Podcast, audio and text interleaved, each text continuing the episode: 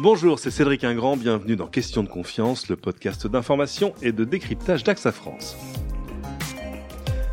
Comment alléger sa charge mentale? Pensez un instant à votre to-do list, toutes ces choses que vous avez à faire cette semaine. Préparer la réunion de travail de demain, penser à la liste des courses, lancer une machine, appeler la banque pour le prêt, oui, ah oui, mettre le livre dans le cartable, planifier les vacances, réparer la fuite de la salle de bain, contacter le garage pour le contrôle technique qui traîne un peu et amener Minouche chez le vétérinaire. Bref, pour ces listes dont on ne vient jamais à bout, le plus dur souvent en fait, ce n'est pas de faire, mais de penser à le faire.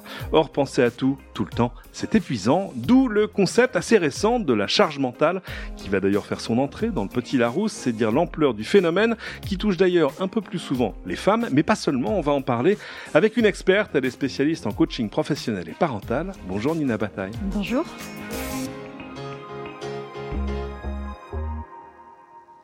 Je le disais en introduction, le concept est un peu nouveau, du coup on a peut-être tendance à englober toutes sortes de choses à l'intérieur. Bon, en attendant que Larousse nous aide et fasse son travail en résumant euh, la charge mentale en une phrase, comment est-ce que vous la définiriez aujourd'hui? Aujourd'hui, on est dans un monde de plus en plus complexe. Hein. Euh, faire le même métier qu'il y a 30 ou 40 ans, ça n'a plus rien à voir euh, parce que notamment, on est dans un monde ultra connecté et puis la connaissance fait que le monde euh, devient plus complexe aussi, euh, que tout va plus vite, qu'on est aussi dans une culture de l'urgence, de l'instantanéité. On veut tout tout de suite, si possible sans effort. Euh, c'est encore mieux, mais en fait, c'est pas vrai. On, on, se fait un petit peu avoir par par cette vision des choses et euh, et puis euh, on aspire à un bien-être, à, s'épanouir euh, en dehors de la sphère professionnelle. Donc déjà, la sphère professionnelle, c'est incroyablement intensifié en termes de ce qu'on nous demande. Et puis l'hyperconnexion fait qu'il n'y a plus tellement de frontières entre la vie professionnelle et la vie familiale. On ramène du travail à la maison. En même temps, on va faire ses courses sur Internet quand on est au travail, par exemple. Mais ce qui fait qu'on on garde un peu toutes ces choses en tête toute la journée et on arrive à un moment donné à un phénomène de saturation mentale à force de recevoir des notifications, des emails, euh, des flux d'informations continus, des bons plans shopping. tout ça fait que euh, votre réservoir d'attention qui est plein le matin quand vous avez bien dormi, euh, voire vous, vous revenez de week-end ou de vacances, vous vous réveillez avec un réservoir d'attention qui est au top. Et puis, euh, l'idée reçue, c'est de croire que ça, c'est illimité, mais c'est pas vrai en fait. Euh, c'est complètement limité dans une journée et chaque tâche d'attention va venir taper dans ce réservoir. Donc c'est pour ça qu'il faut bien choisir à quoi vous donnez ou à qui vous donnez votre attention qui vaut de l'or. Est-ce que ça met pas en exergue le fait que finalement nous ne sommes pas des animaux multitâches? Ou pas autant qu'on aimerait le, le croire. Le cerveau n'est pas multitâche, c'est pour ça que euh, c'est très dangereux de, de consulter ses portables, ces, ces emails euh, au volant. Vous recevez un, un, texto, par exemple, vous avez l'impression que vous ne faites que jeter un œil dessus. C'est totalement faux. En fait, ce que les neuroscientifiques démontrent, c'est qu'en fait, vous avez votre attention qui est focalisée sur la route, vous la défocalisez de la route pour la mettre sur le texto. Vous allez lire euh, le texto peut-être quelques secondes, peut-être un fragment de seconde. Vous allez défocaliser votre attention de votre téléphone portable et vous refocaliser sur la route. Donc il s'est passé peut-être quelques secondes dans, tout ça qui peuvent être précieux s'il y a un danger qui survient et qu'il faut réagir très vite. Le cerveau n'est pas multitâche. Bien sûr, on arrive dans, les phénomènes de charge mentale parce qu'on se croit multitâche, mais quand on fait tout en surface, on ne fait rien en profondeur, monsieur. Je suis d'accord. Ce, phénomène de charge mentale, il est allé chercher plutôt du côté personnel, familial ou plutôt dans la sphère professionnelle, ce qui, nous occupe l'esprit? Moi, je crois que c'est les deux. Euh, dans la sphère professionnelle, le fait qu'on soit ultra connecté et fait que, et puis que la pression est quand même assez forte dans les entreprises au global, fait qu'on a beaucoup de choses à traiter en même temps dans des délais très courts. Euh, le fait que l'environnement aussi est stressant joue sur la charge mentale. Si vous devez faire euh, les mêmes tâches euh, dans un environnement, euh, par exemple à la campagne, avec une vue dégagée ou en bord de mer, vous n'êtes pas fatigué de la même manière. C'est prouvé, hein, c'est la même chose que euh, si vous devez le faire dans un environnement bruyant, euh, pollué, et puis dans la dans la sphère personnelle, on est très très, on est les parents surtout, je pense aux parents parce que c'est la charge mentale les touche beaucoup, pas que évidemment, euh, ont une pression de mon point de vue de la part de la société sur la réussite. Donc on, on, a tendance à rajouter un tas d'activités à nos enfants qui participent à la charge mentale.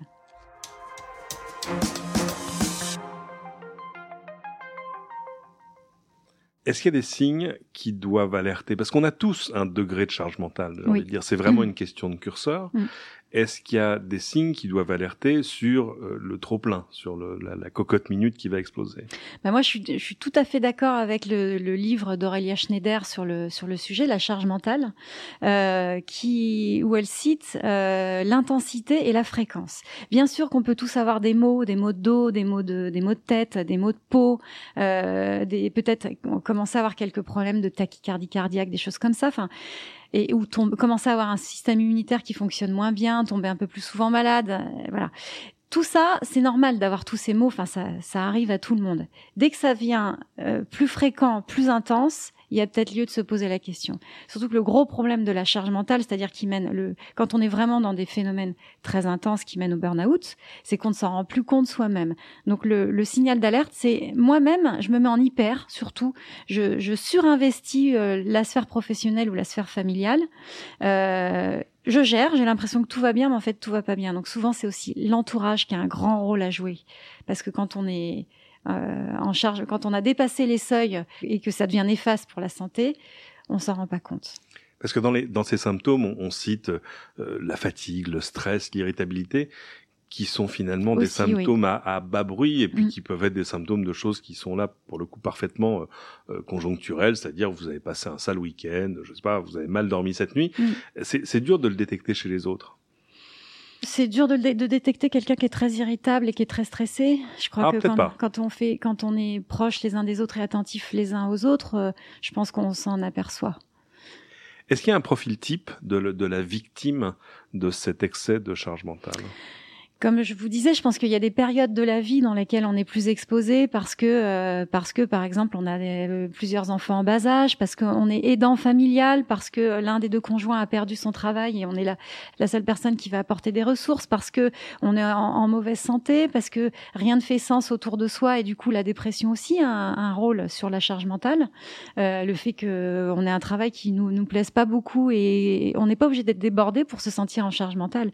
Si rien ne fait sens autour de vous euh, si vous êtes éloigné des valeurs qui sont essentielles pour vous, vous pouvez aussi vous sentir euh, écrasé par un poids euh, d'un tas de choses. Tout, tout peut vous peser. Quand vous êtes, quand vous vous sentez bien, vous déplacez des montagnes. C'est vrai. Est-ce qu'il y a pour le coup aussi des, des, traits de caractère qui vous mettent plus en danger que le reste de la population? On pense aux anxieux, aux perfectionnistes. Bien sûr, bien sûr, qui sont plus sujets. Bien sûr que quand on est pessimiste et quand on est euh, anxieux, on est plus sujet à la charge mentale. Bien sûr euh, euh, que, mais on peut travailler sa capacité à, voir les choses de manière positive. la, la charge mentale se définit souvent comme comme un problème majoritairement féminin.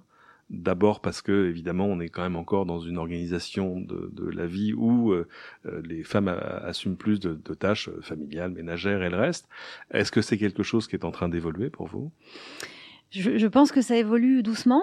Euh, je pense que aussi, euh, parce que c'est ma façon de voir les choses, on peut être euh, maître de son destin et capitaine de son âme, pour citer le poème Invictus, et que euh, il y a beaucoup de choses aussi dont, dont, on peut se sentir responsable. Je pense à toutes ces femmes qui se retrouvent avec le syndrome du nid vide quand les enfants ont grandi. C'est vrai que prendre tout à sa charge, ça peut être aussi très rassurant. Inconsciemment, on le fait pas exprès. Hein. On se dit pas tiens, comment je vais faire pour me mettre dans une charge mentale? Mon, mon, mon métier, c'est vraiment de déculpabiliser les gens donc, euh, si euh, par ce podcast les gens se sentaient coupables, vraiment j'aurais raté euh, oui, l'exercice. C'est pas, du tout le but. Mais je pense qu'on peut quand même prendre du, recul par rapport à tout ce qu'on fait inconsciemment. Et, par exemple, quand on éduque des enfants, et notamment des garçons, je pense qu'on a une, une, part de responsabilité. comme je, enfin, je vous le disais, moi mes, mes enfants font la vaisselle, mais mes fils font la vaisselle.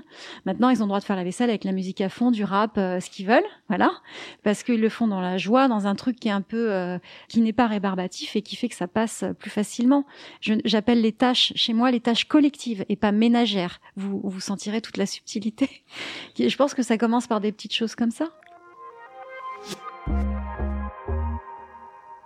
Vous parliez des enfants. Mhm. je, je, lisais dans une étude et c'était assez surprenant que les enfants aussi pouvaient être touchés par la charge mentale. Oui.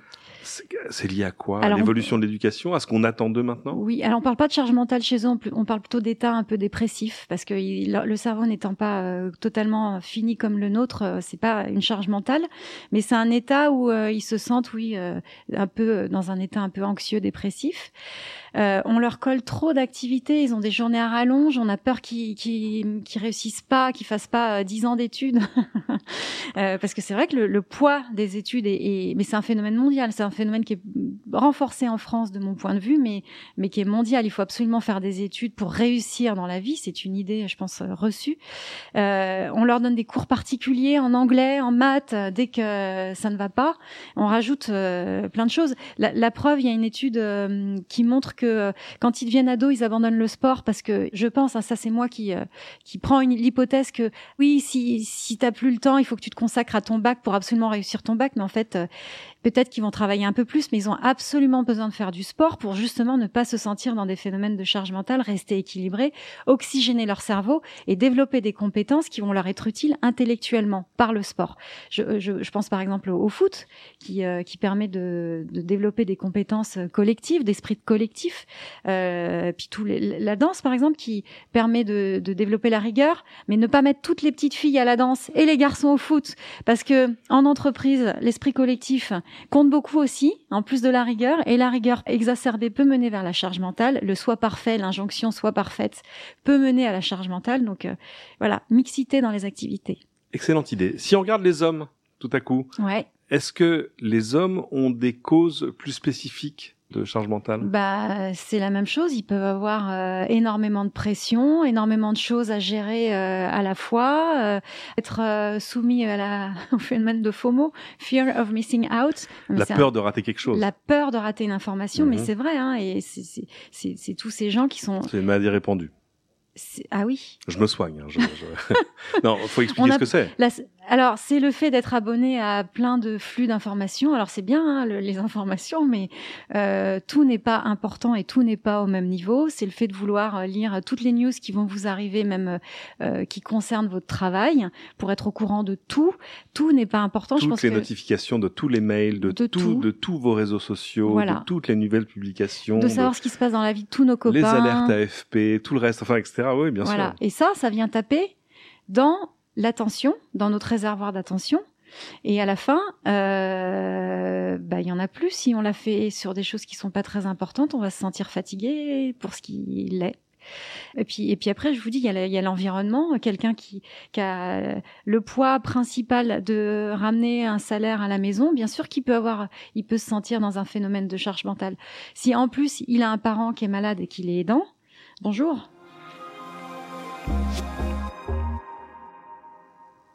Bon, on va passer du problème à la solution. Comment on fait pour s'en sortir? Est-ce qu'il y a sinon des trucs, mais au moins des méthodes, des choses qu'on peut mettre en place dans sa vie pour éviter le précipice? Déjà, je pense qu'il faut euh, revenir à une forme de sobriété mentale. J'aime bien ce, cette expression. Euh, en n'ayant pas des notifications dans tous les sens, euh, peut-être qu'on peut, euh, décider par soi-même d'aller trois fois par jour s'informer euh, via un journal ou via un site d'information, mais pas recevoir des, des, notifications tous azimuts. Pareil pour les réseaux sociaux avec les informations de nos amis ou les bons plans shopping, hein, ça marche aussi.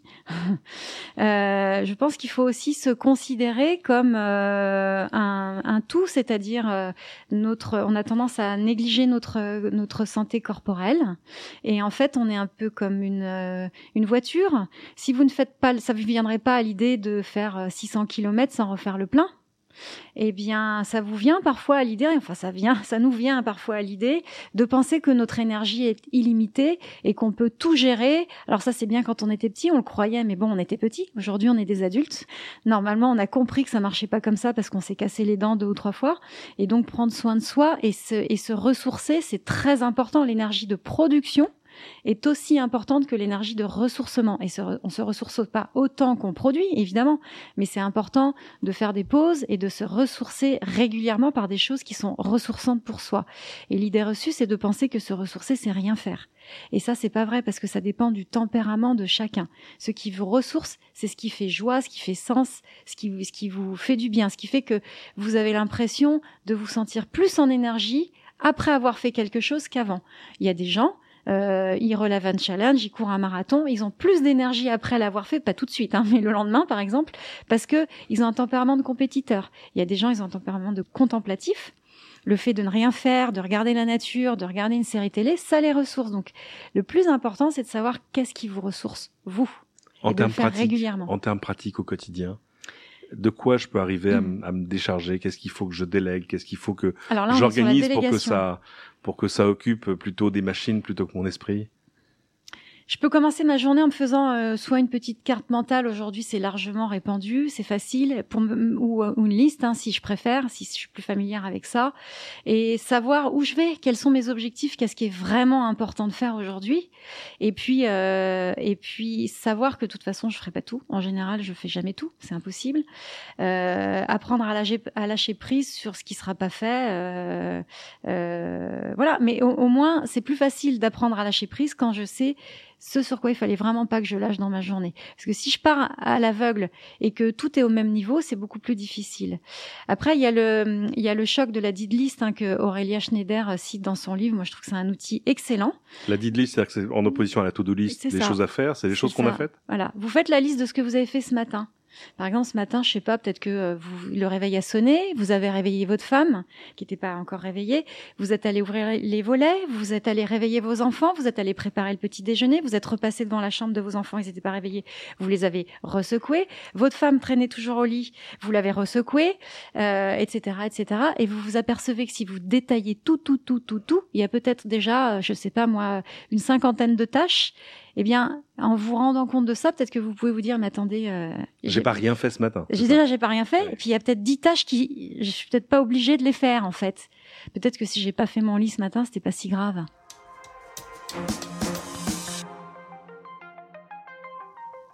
On, on le voit, un cercle de la charge mentale, c'est c'est forcer son cerveau à s'occuper de choses qu'on peut pas accomplir tout de suite. Ouais. Euh, comment on essaye de, de, de décharger ce contenu J'ai envie de dire, c'est un peu comme un- une carte mémoire trop pleine en fait. Ouais. Pour moi, il y a deux choses. La première chose, c'est euh, faire tout de suite ce qui peut être fait tout de suite. Ne pas remettre à demain. Parce que si vous vous gardez, si vous dites, ah ouais, j'ai une toute petite course à faire, mais je la ferai demain. Honnêtement, moi, toutes les choses que je peux faire aujourd'hui, les petites choses, je les fais. Parce que du coup, mon esprit est plus libre et du coup, je suis plus efficace dans le reste.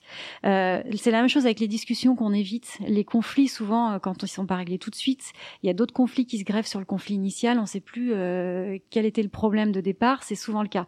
Alors c'est pas forcément confortable, mais avoir les discussions rapidement, ça, évite de se retrouver aussi plombé par des choses qui avaient plus rien à voir au départ. Et puis sectionner les tâches, ça c'est le deuxième point. Allez traiter vos emails trois à cinq fois par jour, mais pas toutes les dix secondes. C'est ça qui vous fait encore une fois hein, de focaliser, défocaliser, refocaliser est très fatigant pour la mémoire à court terme. C'est ça le phénomène de charge mentale. Donc euh, c'est beaucoup plus efficace d'arriver à regrouper les tâches, de s'y atteler une bonne fois en, évitant les, distractions ou les, gens qui vont venir vous, déranger. Euh, voilà, vous allez être beaucoup plus efficace et vous allez beaucoup moins venir taper dans cette, euh, dans cette attention. Dans la sphère familiale, est-ce qu'il y a des choses qu'il faut organiser? Bah, on parlait de la délégation. Hein. Je pense que le, le- petit tableau euh, des tâches euh, collectives, euh, c'est pas mal. Hein. Euh, Alors évidemment, ça demande aux parents de faire pas mal d'efforts pour le faire respecter dans un premier temps. Puis une fois que les habitudes sont prises, c'est plus facile. Ça évite pas de, de répéter de temps en temps ou, ou de faire à la place des enfants quand ils sont vraiment trop fatigués, malades. Il n'y a pas de monde parfait, mais euh, mais en tout cas, ça, ça ça évite de se retrouver débordé à un moment donné quand tout est délégué. Et puis, euh, je pense que euh, c'est celui qui fait qui a raison. C'est-à-dire, si euh, votre conjoint ou votre conjointe a fait quelque chose, c'est pas la peine de repasser derrière ou de ou d'être euh, de dire que c'est pas bien fait parce que si c'est fait, c'est fait. Tant C'est mieux. pas fait à votre façon, mais au moins c'est fait. Voilà. Voilà. La, la règle, c'est celui qui fait qui a raison. Honnêtement, elle vous permet de vous détacher de pas mal de choses et, et d'être plus tranquille. Euh, on peut avoir parfois euh, tendance à critiquer sur une course qui est pas faite exactement. T'as pas acheté du lait bio? Je t'avais dit d'acheter du lait bio.